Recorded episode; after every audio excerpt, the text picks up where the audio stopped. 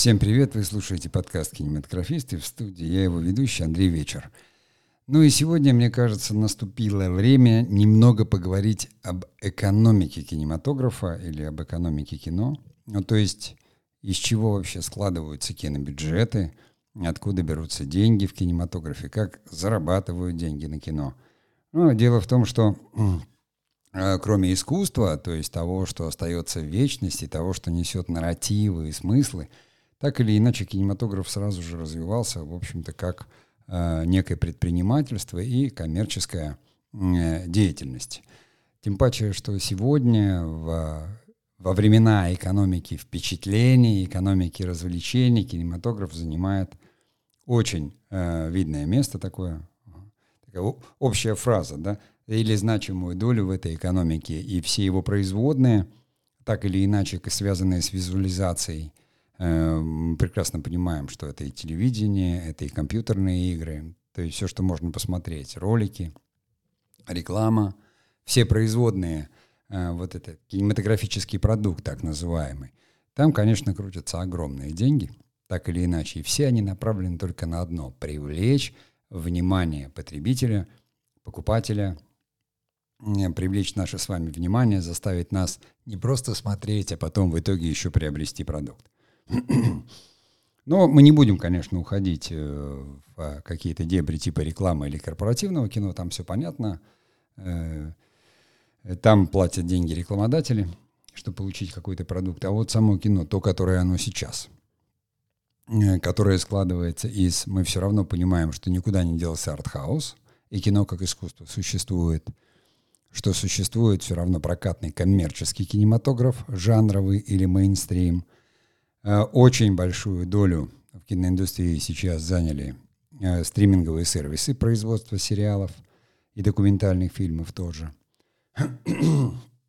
О коммерческом видео, наверное, мы говорить не будем, потому что, еще раз повторюсь, там все понятно – там э, платят те, кто заказывают эти видео, будь то корпоративное видео или рекламное, или какое-то еще. Ну, обо всем остальном мы поговорим. Но я заканчиваю традиционно встовое вступление и э, вхожу в главную тему.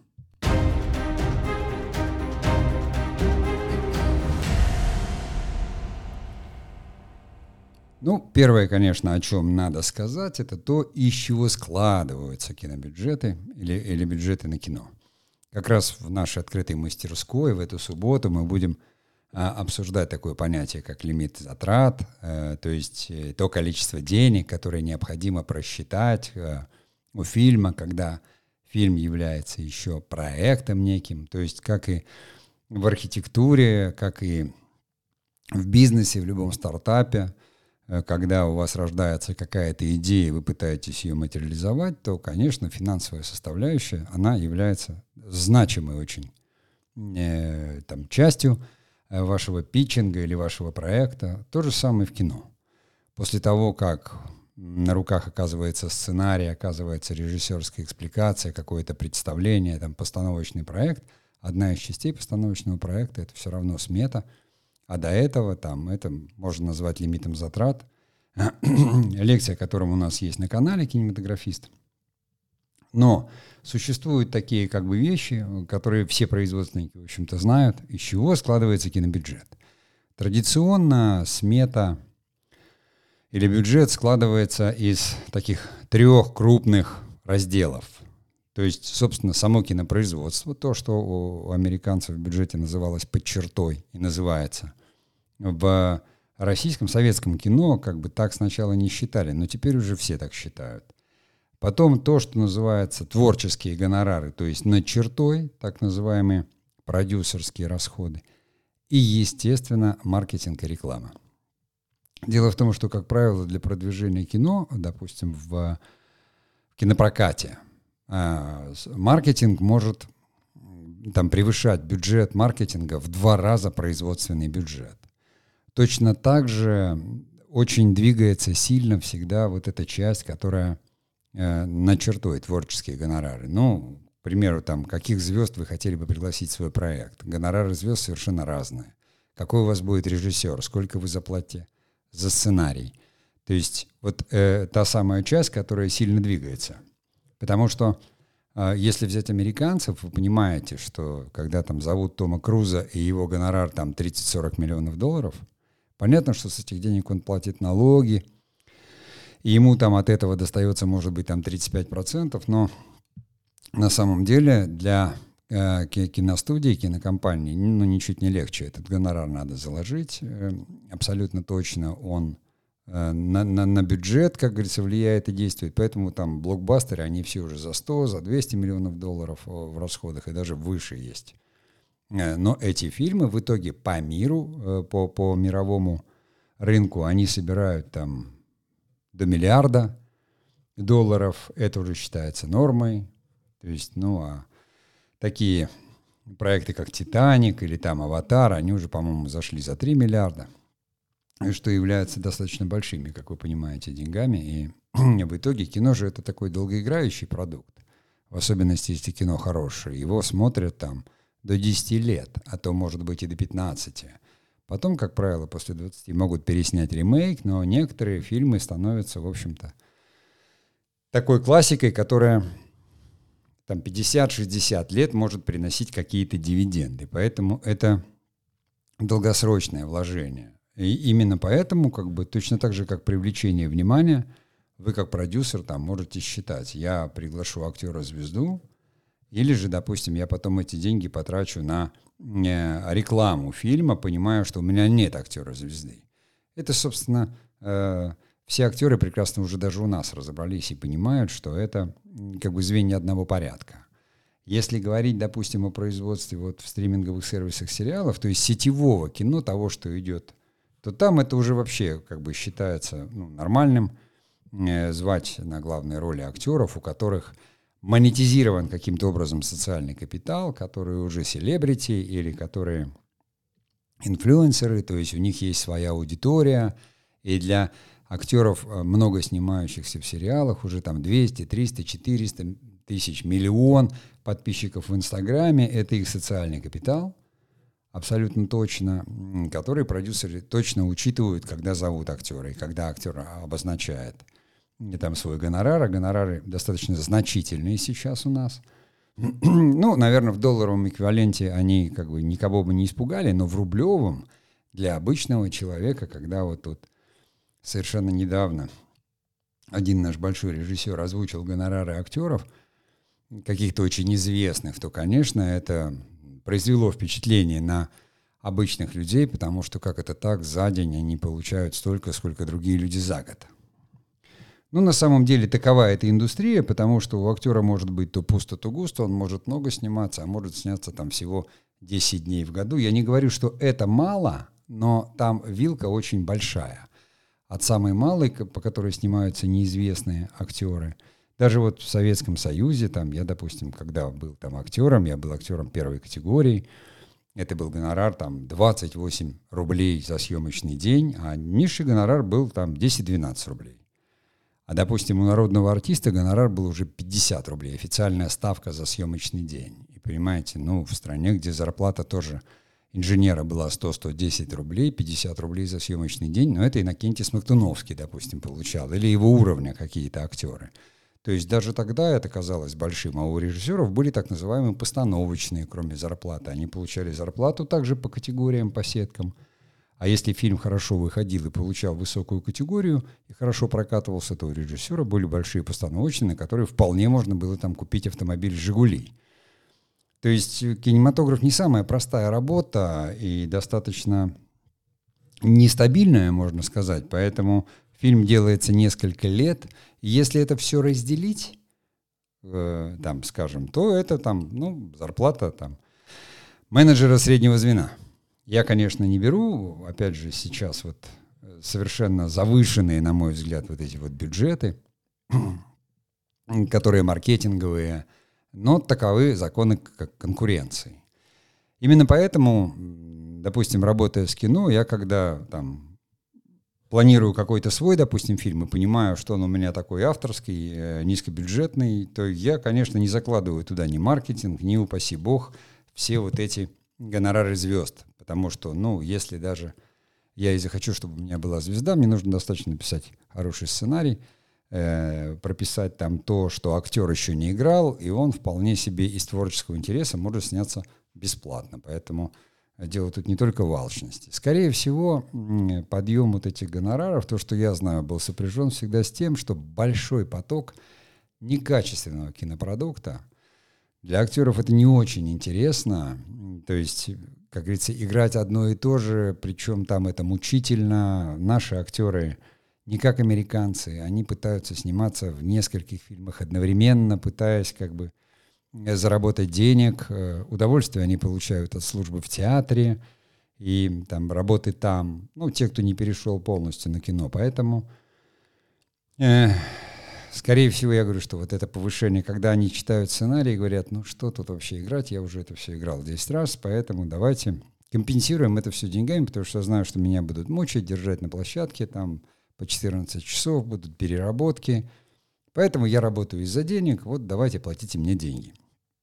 И таким образом, когда в особенности на сериалах, вы понимаете, там бывает 100 съемочных дней и больше, или там 80, 70, и когда ставка там достаточно большая, то это вылезает в очень приличные гонорары. И большой соблазн, скажем, а почему бы не взять неизвестного актера? Но поскольку вы снимаете сериалы, вам надо привлекать людей, а люди все также сидят в социальных сетях – и на неизвестного актера могут не прийти. И вот тогда нужно обрамлять другими звездами, так или иначе. То есть э, вам нужна афиша, как это называется в кино. Дайте мне афишу, говорят. Да? А афиша — это очень определенные фамилии.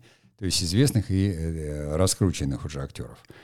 Так было всегда, на телевидении тоже, там, 10-12 лет назад, я помню, что каждый канал имел рекомендуемый список. Там вот мы делали сериал там для такого-то канала. Канал дает список, 110 фамилий. Он говорит, вот рекомендованные актеры, которые, как говорится, наши. Мы вкладываем в их раскрут. Это наша афиша, так или иначе мы их используем. Вот милости просим. И все какие-то там новые или эксперименты, все это не приветствуется. Точно так же и сейчас на стриминговых сервисах. В итоге это приводит к тому, что зритель потом Э, видит вдруг ни с того ни с сего на всех каналах э, один и тот же актер начинает играть одно и то же, то есть одни и те же лица. Ну, для э, фанатов и подписчиков это может быть и, и неплохо, и интересно, потому что они по большей части следят в Инстаграме или где-то там в других социальных сетях за жизнью своего любимца. Все актеры стремятся стать селебрити, э, как говорится, и чтобы монетизировать вот этот свой социальный капитал или свою известность. Потому что, как говорят, актерский век короток и недолг, там 10-15 лет. Э, известность с тобой может быть, если ты не станешь там звездой какого-то масштаба там вообще там страны большой, то, как правило, все равно все это идет такими волнами и рано или поздно заканчивается. Поэтому вот вся вот эта часть, которая над чертой, то есть гонорары актеров, да, стоимость сценариев, опять же, посчитайте. Возьмите, что там хороший сценарист, он скажет там, а, 12 серий сценария, грубо говоря, по миллиону за серию, вот вам 12 миллионов, да. Э, а актеры, э, некоторые снимаются, звезды, доходит гонорар до 700 там, тысяч рублей за день. И вот тоже посчитайте. Плюсом еще сюда маркетинг и реклама, продвижение. Ну, на стриминговых сервисах это немножко по-другому, э, как правило, но там гонорары еще и больше. То есть если у вас, вы продвигаете э, просто фильм в прокате, мы об этом говорили как раз вот, э, про киномаркетинг, про кинодистрибьюцию с Кирой Луневой, у нас есть подкасты, можно послушать. Но там тоже нужны ролики, нужны постеры, нужно продвижение, нужно, то есть это точно бюджет гораздо больше. Поэтому всем начинающим я порекомендовал бы все равно начинать с малого, с сети, с интернета, с короткометражек, с каких-то там проб, потому что там тоже по-своему все срабатывает, и фильм, снятый без бюджета, практически без бюджета, может набрать неожиданно там в YouTube миллионы просмотров, чему примеры я уже приводил. Вот, и на создателей как говорится, обратят внимание сверху, если там есть та аудитория, которая интересует бизнес. И может возникнуть какая-то уже там профессиональная коллаборация. Но те, кто люди, как говорится, хотят связать свою жизнь с кинематографом или рассматривают э, это как бы всерьез для себя как э, род какой-то деятельности, должны прекрасно понимать, из чего, что и как складывается. Э, потому что нельзя запустить какой-то новый проект, вывести на рынок новый продукт, построить дом без денег и фильм снять без денег тоже нельзя. И здесь только треть денег идет на сам фильм. И эта треть, как правило, э, такая она практически фиксированная, то есть меняется только маркетинговая часть или вы то, что над чертой, которая гонорары. Эту часть всегда можно существенно уменьшить, иногда, ну, как говорится, в ущерб проекту, а иногда и нет. А так бывает, мы тоже знаем примеры, когда, в общем-то, проект делали-делали, понимают, что он не получился, и тогда, если есть э, рекламный ресурс, как у крупных каналов каких-то, не будем показывать пальцами, то можно просто бомбить этим ресурсом и, как говорится, вести в заблуждение зрителя, привлечь к фильму внимание, люди пойдут, потом почувствуют себя обманутыми, но тем не менее их будут убеждать, да нет, что вы ничего не понимаете, это прекрасный фильм, но примеры этому мы все знаем. А я думаю, что достаточно подробно объяснил, да, из чего складываются кинобюджеты, и сделаем маленькую паузу и перейдем к следующей части.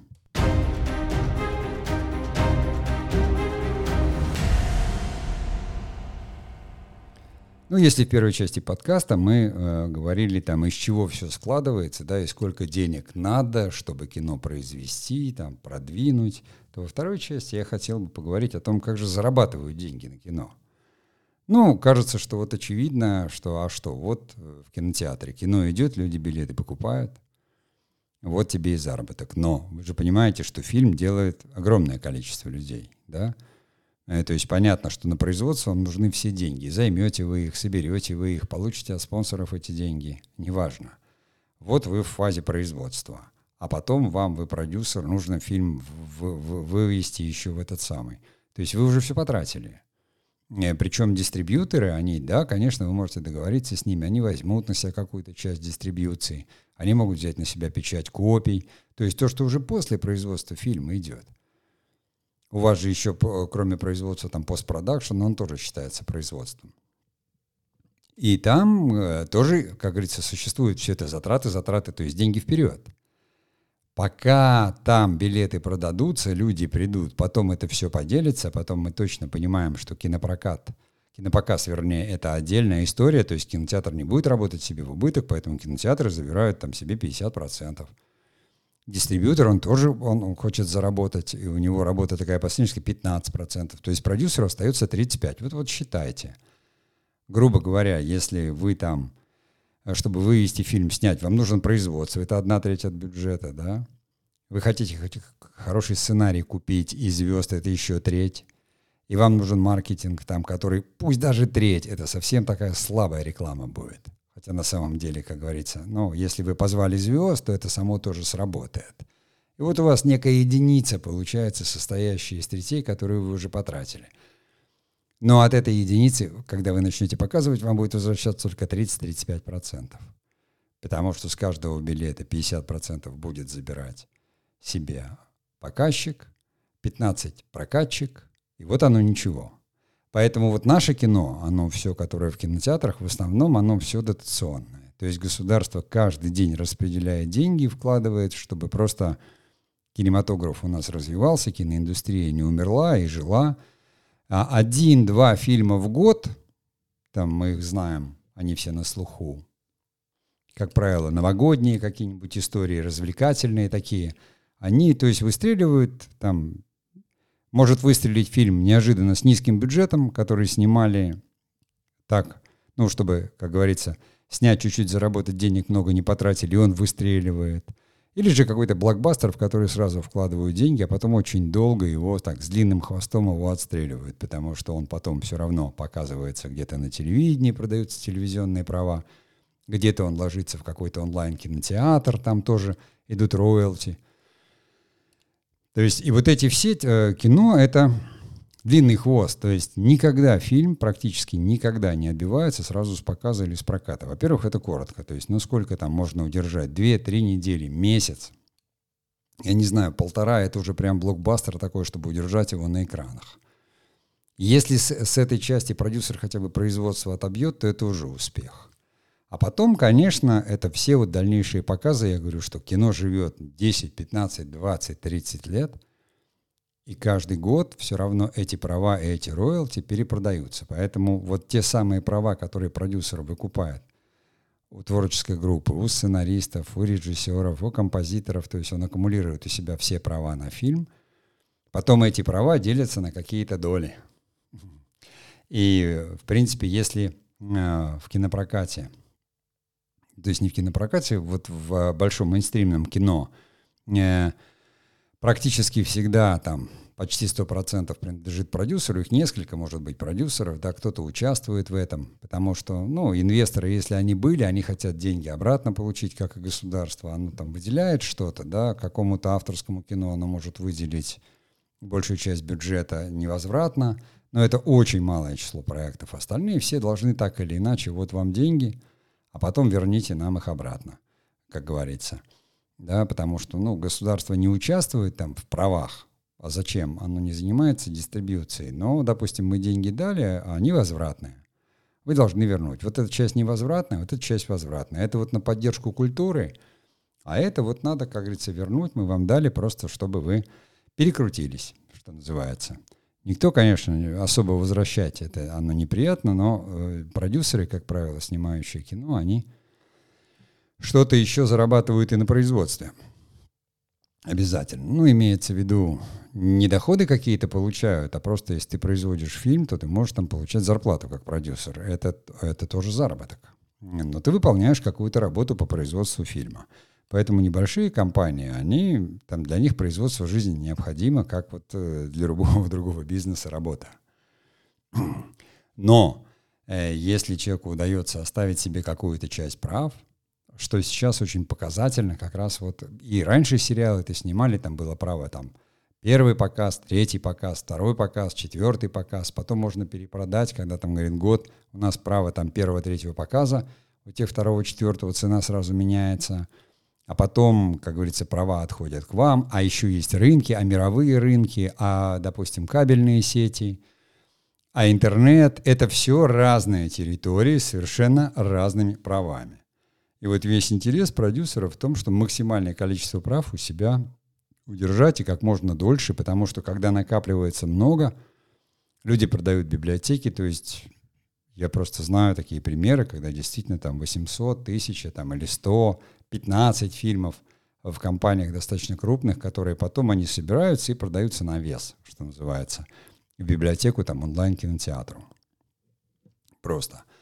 Любой фильм имеет длинный хвост, даже вот у нас там фильм «Ископаемый» до 2020 года, там каждый год мы его там эм, продавали там в составе пакета на какие-то кабельные каналы, то есть, ну, дистрибьютор этим занимался, естественно. И какие-то там деньги оттуда приходили. Там не, не ох какие большие, но, как говорится, и фильм-то низкобюджетный, поэтому там ожиданий каких-то больших не было. Просто продается это долго, продается все. Точно так же, как там на книжном рынке, да, существуют вот эти там самые роялти выложенные. Точно так же, как говорится, ну, любой цифровой продукт, угроза от пиратства, потому что потери. Мы теряем зрителей, то есть, которые смотрят кино бесплатно, не платят, значит, мы теряем деньги. Ну, это, как говорится, общая проблема такая везде. Пиратство, собственно, хорошо, как говорится, для пиара. Если фильм хороший, его украли. Сейчас это во многом уже позволяется делать, как говорится, э, сознательно, просто чтобы люди узнали о фильме, потому что, ну, либо ты потратишь деньги на рекламу, либо позволишь, как говорится, пиратам украсть и потеряешь какие-то деньги, то же самое, что реклама, но на пиратские сервисы, они же вкладывают огромные деньги тоже в продвижение и в рекламу себя. Там хоть они продают и другой продукт, можно сейчас не углубляться в эту пиратскую тему, как-нибудь поговорить на нее отдельно. Поэтому весь заработок, конечно, он именно состоит из прав. И вот э, любопытно, что вот эти новые сервисы стриминговые, которые сейчас появились, большие платформы, э, а, они же они имеют деньги, они вкладывают деньги. Ну, там, э, допустим, Яндекс, Кинопоиск. Да, он выделяет достаточно большие бюджеты и говорит, нам нужен хороший контент. То есть кинопроизводство начинает цвести таким махровым цветом, потому что э, сам Яндекс не производит, он знает крупнейших производителей, производители, их заработок понятен. Да? Чем больше бюджет, тем больше они получают, потому что они там, э, сейчас это называется там маркап, но раньше называлось там общестудийные расходы. Общестудийные расходы, которые накручивались там на бюджет, на производственный, составляли там 4-7%, а сейчас доходят до 20-25%. Причем производители пытаются сейчас накрутить даже вот на эту часть над чертой гонорарную свой маркап. То есть если э, какая-то звезда у них снимается там с миллионными гонорарами, они говорят, ты 25% нам, хотя какие это расходы. То есть я понимаю вообще студийные расходы производственные, но вот там уже, как говорится, маркетинговые, рекламные, но люди, как говорится, они остаются людьми, пытаются зарабатывать на всем и на все это накручивают. То есть это тоже увеличивает бюджет. Но здесь надо сказать, что 10 лет назад, когда вот еще не было вот этих стриминговых сервисов по типу Netflix, там, Старт, ТНТ Премьер, Кион, Кинопоиск, уже тогда э, стали формироваться медиахолдинги, которые, естественно, имели в своем составе и телеканал, и производство, и рекламное производство. Да, бюджеты должны были оставаться, в общем-то, как внутри. И бюджеты выросли. Потому что все равно возникла надстройка. То есть если с канала какая-то группа продюсеров курирует проект, они же должны зарплату получать. И это тоже, как говорится, идет сюда. То есть и та же самая в производство уходила та же самая треть. То есть когда вы слышите бюджет, говорит, бюджет 100 миллионов, я точно вам говорю, что на производство пошло всего 35. А остальное там какой-то маркетинг. Причем производственные еще могут воткнуть и, понятно, вот эти расходы на э, творческие на сценарий, на актеров, потому что, по сути, это тоже производственные расходы. Но если компания сама производит сценарий, договаривается с автором, то есть так называемым, она становится продюсером и отдает только на продакшн, то есть когда она уже сама составила постановочный проект, отобрала сама актеров, договорилась с ними, потом говорит, вот произвести надо. Ну, то есть, э, собственно, так вот мы работали там в среде с ЦК. Мы, э, как говорится, для продакшена организовывали компанию или там брали какую-то компанию и отдавали только вот эм, там съемочную часть, допустим, или там постпродакшн, полностью контролируя все сами. То же самое сейчас пытаются делать стриминговые сервисы, но ситуация серьезно поменялась, и продюсеры, которые производят, в особенности с именем, вот там та же самая среда, которая уже там, ну, 10 лет на рынке имеет имя, не только она, у нас очень много продакшенов, мощных, да, с такими известными продюсерами. И они понимают, для них это просто деньги. Ну вот можно взять деньги из банка, можно у государства, а теперь деньги еще дают платформы, которые формируют библиотеки. Причем у них там не было своего производства. Телевизионное производство это же совсем ну, не то же самое. Оно, оно похоже, им тоже нужно делать контент, но это не кинопроизводство. Другие мощности, другие кадры все другое. И поэтому для них это просто рынок. Так же, как вот, ну, во всех других видах, где что-то производится, то есть сам производитель, он может и не участвовать, но они пытаются участвовать еще и в правах. Вот а, эти самые роялти там оставлять у себя какие-то, договариваться, потому что зачастую бывает так, что именно производитель сейчас, имея свой портфель, приходит уже не к инвестору, а вот именно к тому, кого он считает заказчиком. Крупный стриминговый сервис формирует, э, так сказать, библиотеку свою и говорит, у кого что есть, нам надо то-то, то-то. Продюсеры идут, говорит, вот мой портфель. Вот у меня есть такое, есть такое, жанровое есть такое, такое. Он говорит, это возьму, это возьму, это. Он говорит, давайте договариваться. Мы за ваши деньги для вас это сделаем, но мы себе заберем еще вот такие права, такие и такие. А плюсом еще, как говорится, существуют всякие такие договоренности, что если фильм на фестивале, то вот это мы, а если фильм, там, допустим, купят иностранцы, то это так, а это... И там идет уже бесконечный торг, который там без юристов, которые это все отслеживают, да, без людей, которые понимают, но он просто невозможен, потому что э, права там делятся, имеет значение 1-2% даже, потому что речь идет там 3%, 7%, 10%, там, понимаете. 20. И кто-то говорит, так мы же деньги дали, а мы произвели. А эта идея была наша, а разработка ваша. А я вот пришел к вам с идеей, она понравилась, вы дали деньги, и, значит, а мы ее развили. Все, дальше начинается бизнес. Там, там никто не говорит о том, что вот тут автор или искусство, там я уже говорил, что искусство там никто не делает, там кинематографический продукт. Он должен быть продан, этот продукт. А раз он должен быть продан, то есть его надо произвести. Но произвести в соответствии с теми требованиями, по которым э, народ, как говорится, смотрит или покупает. Поэтому вот эти стриминговые сервисы, которые сейчас существуют, они вообще не имеют отношения там, к какой-то национальной кинематографии. Ну, то есть, конечно, существует какая-то своя там особенность. Э, ментальная, может быть. Но это сразу, это, это новый продукт, который сформировался там Netflix, HBO, и Netflix уже у нас, и мы для Netflix производим, и все делают продукт Original, и все хотят, это самый дорогой продукт, и там бюджеты гораздо больше, гораздо больше, чем в том же самом кинематографе мейнстримном. Ну, у нас, во всяком случае, потому что, конечно, догнать там производство голливудских блокбастеров очень сложно, хотя Netflix пытается и это сделать. И вот, кажется, такие миллионы они вкладывают, и что? Ну вот смотрите, тот же самый Netflix, если у него, там, я не знаю, 100 миллионов подписчиков по всему миру, или там больше, да, цифры все известных можно найти в интернете – и они каждый месяц там платят по 20 долларов. Вот и считайте. То есть миллиардные доходы, в принципе, которые идут, то есть это уже бизнес такой, как Apple, как они? Они же производят там и продают айфоны. Все то же самое. Если ты мировой бренд, и у тебя весь мир э, тебя смотрит, то тогда ты уже, как бы, заработаешь на поток. Это уже поток. Тебе нужна библиотека, а библиотека долгая, она работает долго. И тоже все вопросы прав. Точно так же, как когда-то там Стив Джобс пошел по музыкантам и говорит, дайте вот, давайте права, вот сделаем музыкальную библиотеку, там, iTunes. Потому что мы придумали iPod, можно будет слушать, библиотека в кармане, и музыканты очень долго там не решались и не хотели. Потом он убедил там основных. И теперь мы имеем совершенно другую бизнес-модель когда все кругом уже распределили подписные сервисы, и вам-то все равно, на Гугле это будет, в Apple это будет, или в Яндекс Музыке вы будете слушать музыку, или в каких-то еще сервисах. Но там же права распределены. И как они распределяются, когда авторы там, и там, и там. Да, вот те же самые роялти, потому что сколько проигрываний, сколько звучаний – юристы это все отслеживают и говорят, раз вашу музыку здесь слушали, больше слушали в Apple, чем в Google, то вы больше денег получите от Apple, нежели чем от Google. Ну, как автор.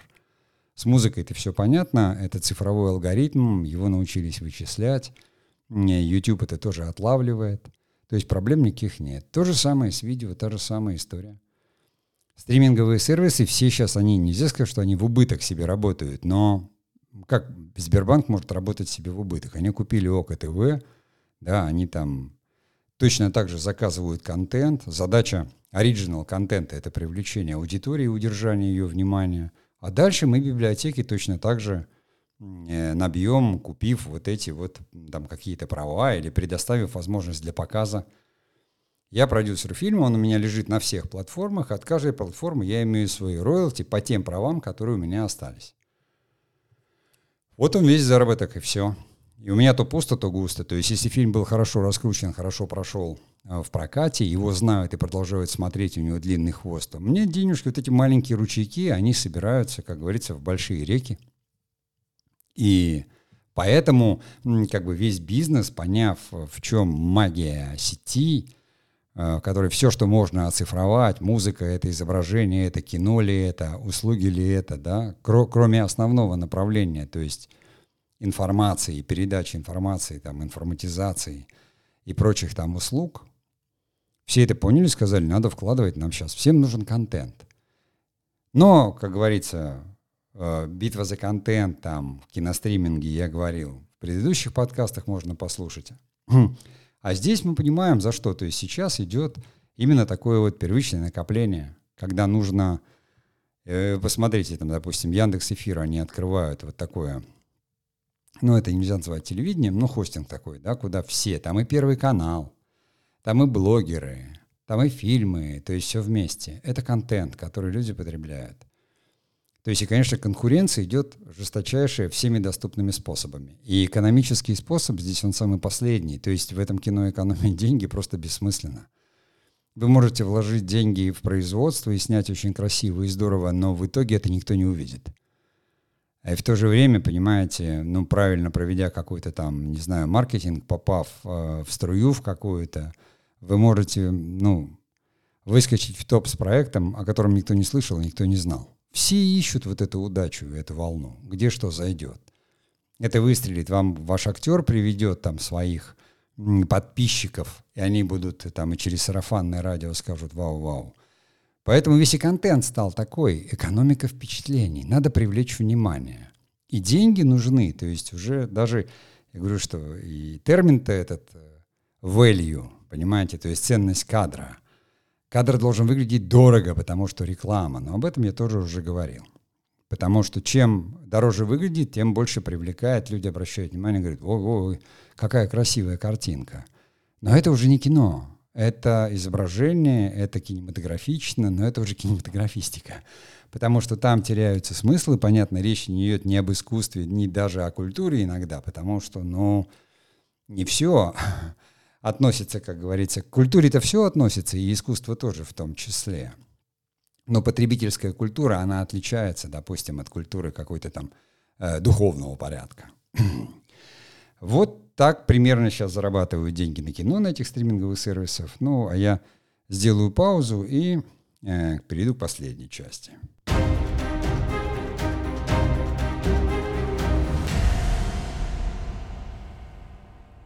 В первой части мы поговорили о том, из чего складываются кинобюджеты. Во второй немного коснулись того, как зарабатывают да, деньги на кино, то есть как эти деньги возвращаются. Ну и третье, так, для Э, сказать, полноты картины можно поговорить о том, где же берут деньги на кино. Потому что всех это очень интересует. Все говорят, вот у меня есть идеи, у меня есть сценарий, мне там нужны деньги. И я вас уверяю, что, ну, э, как говорится, денег много, и они есть, это говорили даже продюсеры, даже вот там 10-15 лет назад. Они говорили, мы знаем, где взять деньги, мы хотим идеи. Кино, конечно, большей частью ищут идеи, потому что деньги на самом деле есть. Начинающим кажется, что их идеи бесценны, но это от незнания все. Потому что они просто плохо знают территорию, плохо знают, сколько уже этих идей, как говорится, э, почило в Бозе, и что ничего нового придумать там нельзя, новое может случайно вот выстрелить само. Э, все это, как в бизнесе, как и во всем, совершенно непредсказуемо. Никто не знает, что зайдет, что не зайдет, но все стараются это вычислить. То есть здесь все как вот э, на финансовом рынке, понимаете, и не только на финансовом, как в любом бизнесе, там все делают, вроде продукт, вроде должен зайти, не зашел. А вот тут вот делали-делали, и вдруг вот зашло. Все пытаются какой-то алгоритм вычислить, чтобы вот быть понятным. Маркетологи считают, переводят на статистику. Ничего это не работает. Это все успокаивает. Успокаивает продюсеров, успокаивает производителей. Они говорят, ну как, ну вот сейчас, вот точно, вот мы тут к столетию к дате сейчас это выпустим. Нет. Единственное, что там точно, что если у государства есть это в культурной программе, они объявят тендер, и какие-то деньги они это выделят, потому что это там культурная история страны, и надо, чтобы появились какие-то э, там э, спектакли, фильмы, книги к этой дате, потому что, ну, это, это культурное богатство. Это вот один источник денег для кинематографистов у нас абсолютно точно. Там такого источника денег нет совершенно у американцев. А у нас есть. У нас есть Министерство культуры, Минкульт, у нас есть э, фонд кино, который на это деньги, то есть они в государственном бюджете, и государство естественным образом выделяет это, отслеживая четко, чтобы делалось то, что им нужно. Они выделяют и, как говорится, на коммерческий кинематограф, где задача поддержать киноиндустрию, чтобы она развивалась, и мы не потеряли ну, там, эту отрасль. Они выделяют деньги на киноискусство, потому что существуют мастера, которые там вынашивают какие-то свои или не вынашивают, а просто, ну, как бы, получают такой идеологический заказ от государства и его реализуют. Государство должно быть представлено на мировых кинофестивалях. То есть там большая достаточно сумма, там около четырех, четырех с половиной миллиардов, там иногда она меньше, там до трех, иногда больше – ну, это достаточно большие деньги, этим занимается, еще раз говорю, там фонд кино, и там у Минкульта есть какие-то свои малые деньги, потому что и документальное кино поддерживается, и анимация поддерживается. То есть это у нас называется господдержка. А, так, огромный бюджет такой, достаточно большой, на который производится порядка 100 игровых фильмов в год, и еще огромное количество каких-то других значимых проектов, документального кино, анимации. Все знают про эти там питчинги, которые проводит фонд кино. Они открыты, они в интернете, их можно посмотреть в Ютубе. То есть совершенно точно понять, э, понятно, что у государства есть свои какие-то представления, люди, которые туда идут, они должны нести какие-то идеи, которые найдут отклик. Государство будет понимать, что да, вот это значительно для нас или незначительно.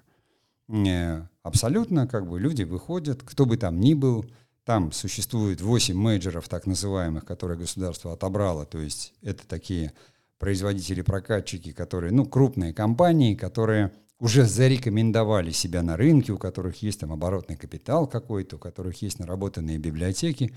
Ну, это естественно, вы же тоже, когда себе что-то хотите купить, вы идете там какую-то, выбираете торговую марку известную, да, а, а не покупаете что-то там неизвестное. Ну, во всяком случае, если только сильная разница в цене, и у вас там, как говорится, низкий бюджет, и вы говорите, нет, я куплю кота в мешке, и там, ай, черт, зря, я купил скупой платин дважды, через два дня джинсы порвались. Также и здесь. То есть это вот у нас в стране это вот один из источников, достаточно большой и такой доступный. Плюсом к нему появились фонды определенные, то есть у Абрамовича вот э, как бы был создан фонд. Сейчас есть такой вот сейчас фонд, как раз я знаю, МТС. Они создали какую-то часть денег на, на подобного рода именно культурные проекты. Безусловно, вот, э, допустим, там Андрей Сергеевич Кончаловский, ему выделили деньги, там, допустим, на съемки вот фильма «Грех». Это там 90 миллионов евро, по-моему, стоил проект. Это выделяют уже люди, которые богатые, которых у нас там принято называть олигархами, хотя это просто миллиардеры, богатые люди, там большие компании, это их вклад в культуру. Конечно, по договоренности с государством тоже, то есть, ну, это вот, ну, если есть фигура мирового масштаба, если фильму надо быть представленным, потому что, извините, это часть политики, потому что там, когда фильм «Грех» был снят в Италии, то специальные копии, диски были представлены Папе Римскому. Э, это, это уже там часть политики, которая стоит очень дорого. Если люди с именем, то они таким образом, в общем-то, э, понятно, что фильмы, опять же, Андрея Сергеевича Кончаловского, там, ну, кто их? Что-то может дать государство, но это там в самом бюджете будет копейки. Это же, это как бы такие мирового масштаба картины. Они обязательно что-то получают на каких-то фестивалях, то есть там, это, как говорится, престиж. У Кончаловского свой фонд, э, там, это человек с мировым именем, или там его брат, там Никита Сергеевич Михалков, да, который производит все самые крупные большие блокбастеры, да, производит 3T, все, которые мы знаем, там, от легенды номер 17, экипажа, потому что люди с опытом огромным, они умеют производить, у них есть связи, они могут позвать специалистов, им можно доверить большой бюджет, они его, как говорится, не, ну, не потеряют, они его покажут, он, он, он что-то даст.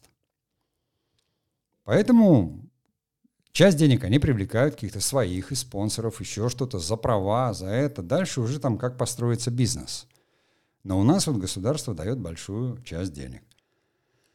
Следующее – это, естественно, там телевидение, благодаря которому лет 25, понимаете, держалась, еще будет держаться киноиндустрия, потому что телевидение производит сериалы, документальные фильмы в огромных количествах. И у телевидения это рекламные деньги, приходящие с рекламы, и все компании, сериальные компании, которые были, точно так же. Они готовят, они представляют рекламодателям проекты, там ТНТ, СТС, они показывают, вот все, что мы планируем на следующий сезон.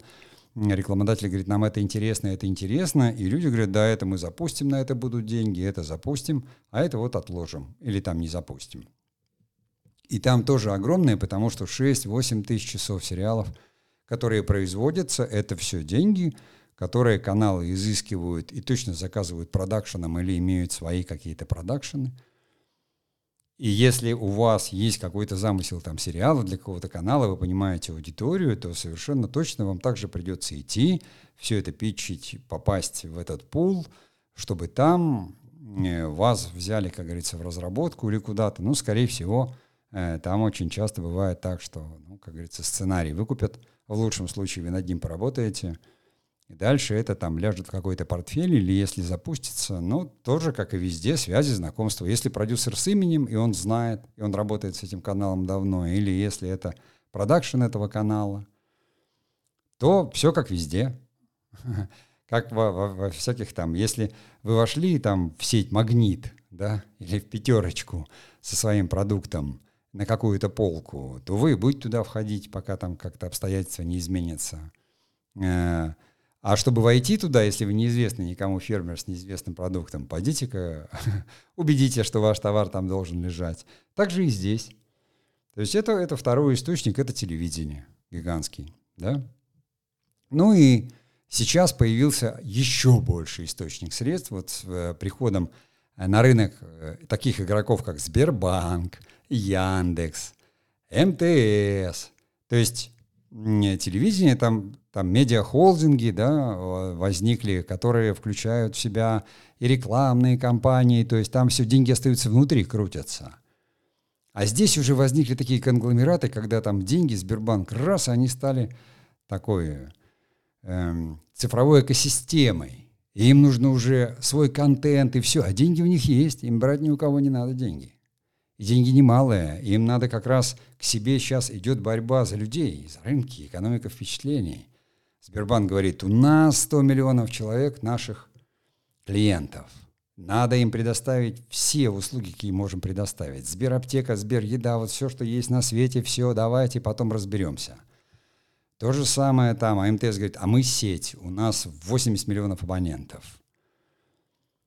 И то же самое, у них в руках мини-телевизоры, мы делаем смарт-ТВ, мы делаем это, нам людей надо удержать. Здесь, как самое главное, понимаете, у Сбербанка все равно, как бы там ни было, экосистема, экопродукты, но самое главное, чтобы вы там деньги хранили. Если вы будете деньги хранить в других банках, и у них не будет каких-то банковских продуктов, то все это не будет продаваться. Просто раз ваши деньги здесь, вы их и тратите здесь. Заказываете здесь еду, покупаете здесь лекарства, покупаете здесь страховки, смотрите здесь кино. По копеечке, по копеечке, деньги внутри. И все эти компании выделяют достаточно большие средства на производство оригинал контента.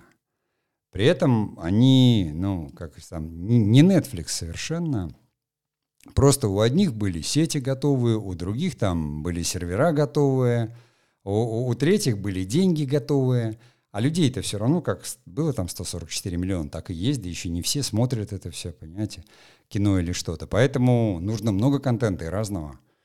Но вот кто-то смотрит сериалы, кто-то любит там художественное кино, а кто-то любит документальное кино. А новое поколение все смотрит коротко, и поэтому давайте делать короткие сериальчики – но деньги дают, и деньги большие.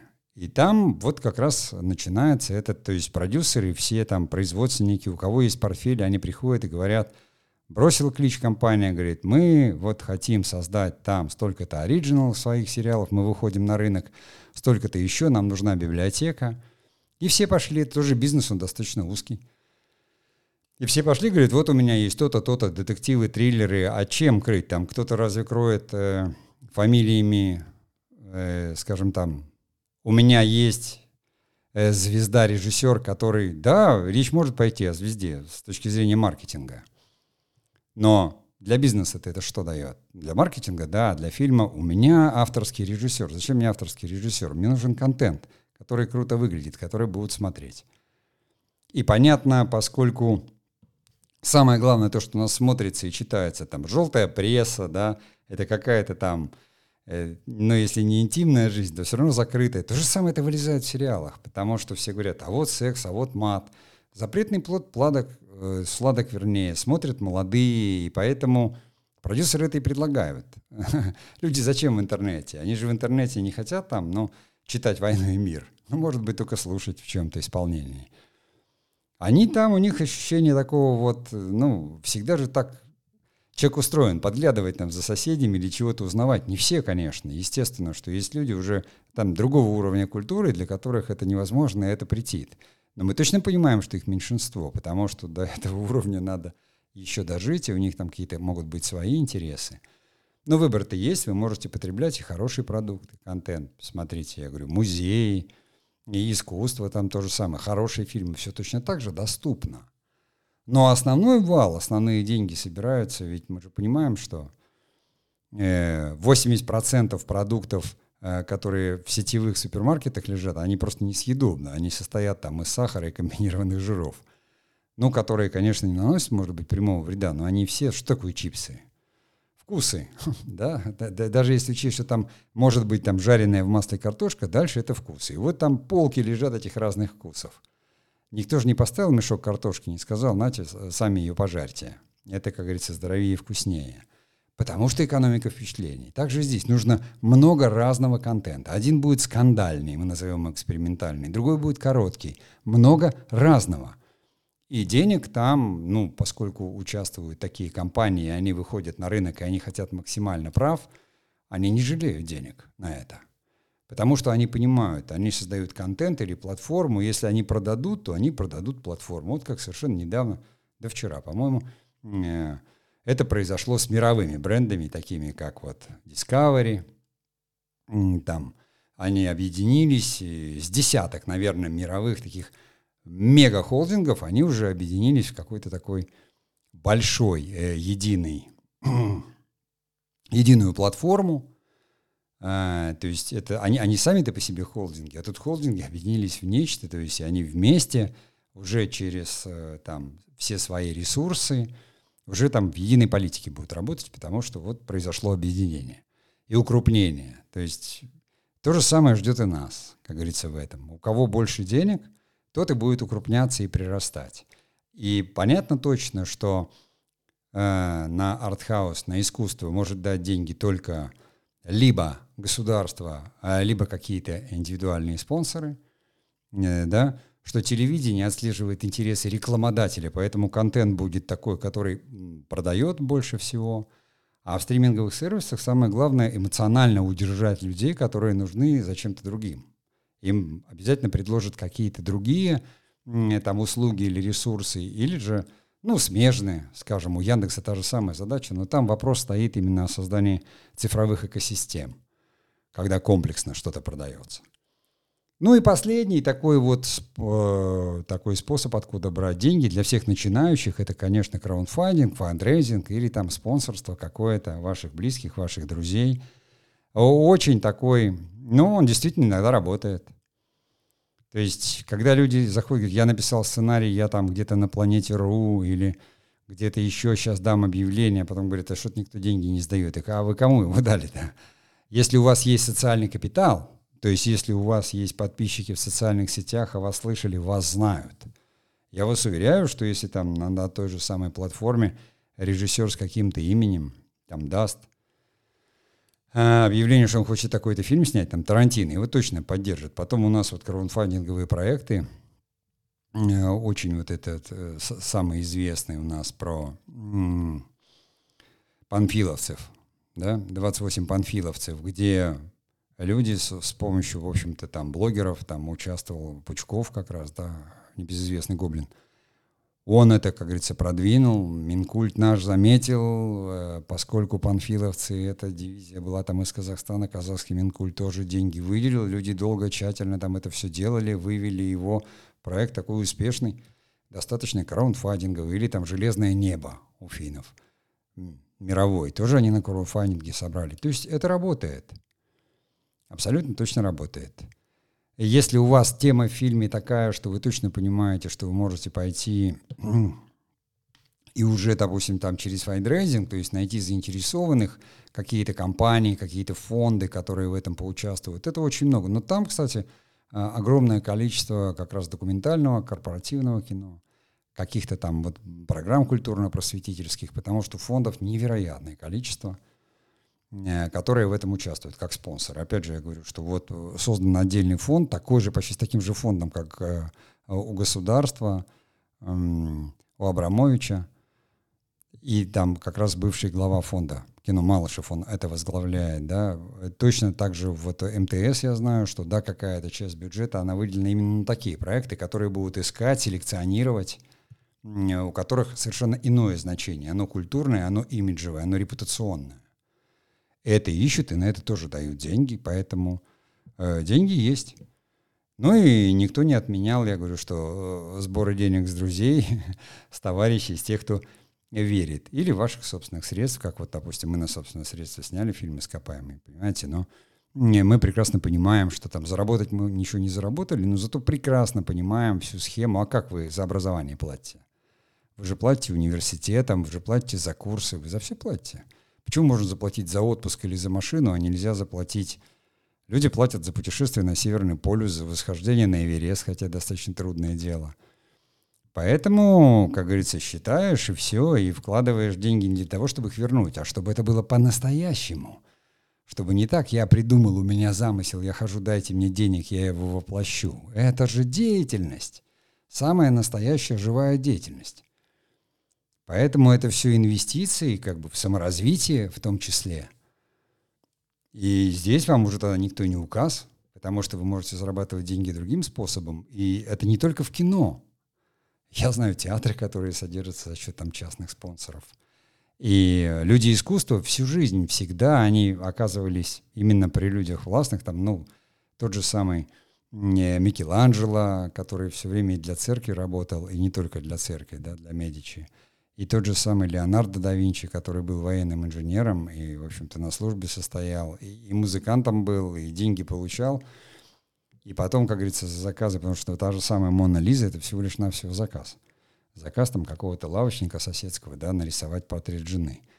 То есть у художников другого пути нет. Если ты, ну, как бы, это в итоге может получиться шедевр. Если ты сразу на шедевр нацеливаешься, и все так, то это к маме с папой, они в тебя верят, они дадут тебе свои деньги, машину или квартиру. Но так все начинающие делают. А все остальные, все как в бизнесе. Думаете, так легко его сделать? Нет, 99 проектов проваливается, один выстреливает. Так же и в кино. Но возможностей стало гораздо больше, денег стало гораздо больше.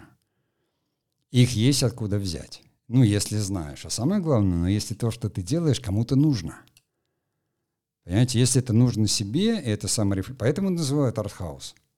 Такое домашнее творчество, да. Ну, взял ты камеру, и все. И большие люди, там, он Джармуш, и, и не только он.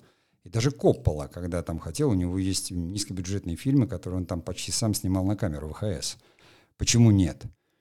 Для этого есть фестивали абсолютные. То есть здесь тоже это целое сообщество гигантское есть. И если вы попадете, и у вас будет ну, какая-то репутация в этом небольшом сообществе – то там тоже есть средства, потому что они все точно так же находят деньги, и деньги идут к ним.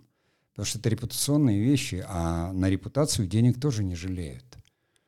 Просто надо понимать, что вы предлагаете тем людям, которые должны дать, потому что никто вам ничего не должен давать просто так. Ну, я думаю, что я достаточно подробно э, рассказал да, о, об экономике кино. Конечно, не все. Конечно, там, ну, куда тратятся, может быть, деньги, там, как в производстве, там, ну, как, как и везде, это бесконечно. Тут не, не хватит года, понимаете, говорить, не то, что часа. Поэтому. Но э, в нашей мастерской мы как раз вот на этой неделе будем говорить, я уже говорил там о лимите затрат, и будем понимать, э, как вообще перевести вот эти слова и картинки вообще в деньги, лимит затрат еще не поиск денег, об этом мы будем говорить позже. Но, тем не менее, ты же, прежде чем просить деньги, должен понимать, на что просишь, у тебя скажут, за что мы платим? Ну, расскажи, а почему это так, а это так? Ну, вот об этом мы в эту субботу и поговорим, поэтому открытая мастерская, приходите, э, там будем рады. Э, на таймпеде, ну, или сайта cinemaworker.com, там есть мастерская, раздел меню просто входите, там стоит виджет, прямо с него можно зарегистрироваться на мастерской. И я всегда в пятницу в наших соцсетях даю еще ссылку на это, потому что она именно поэтому и открытая, что в любой момент любой может прийти на интересующую его тему, или если он имеет какой-то свой проект, мы, собственно, для того ее и затеяли, чтобы помогать людям э, ориентироваться в этом интересном э, мире кино, но новом, сложном и как-то либо разбираться в нем, либо ориентироваться, либо просто разобраться и потом туда не заходить. Без разницы, кто с какой целью или мотивацией приходит. Ну а я на сегодня прощаюсь с вами и творческих успехов!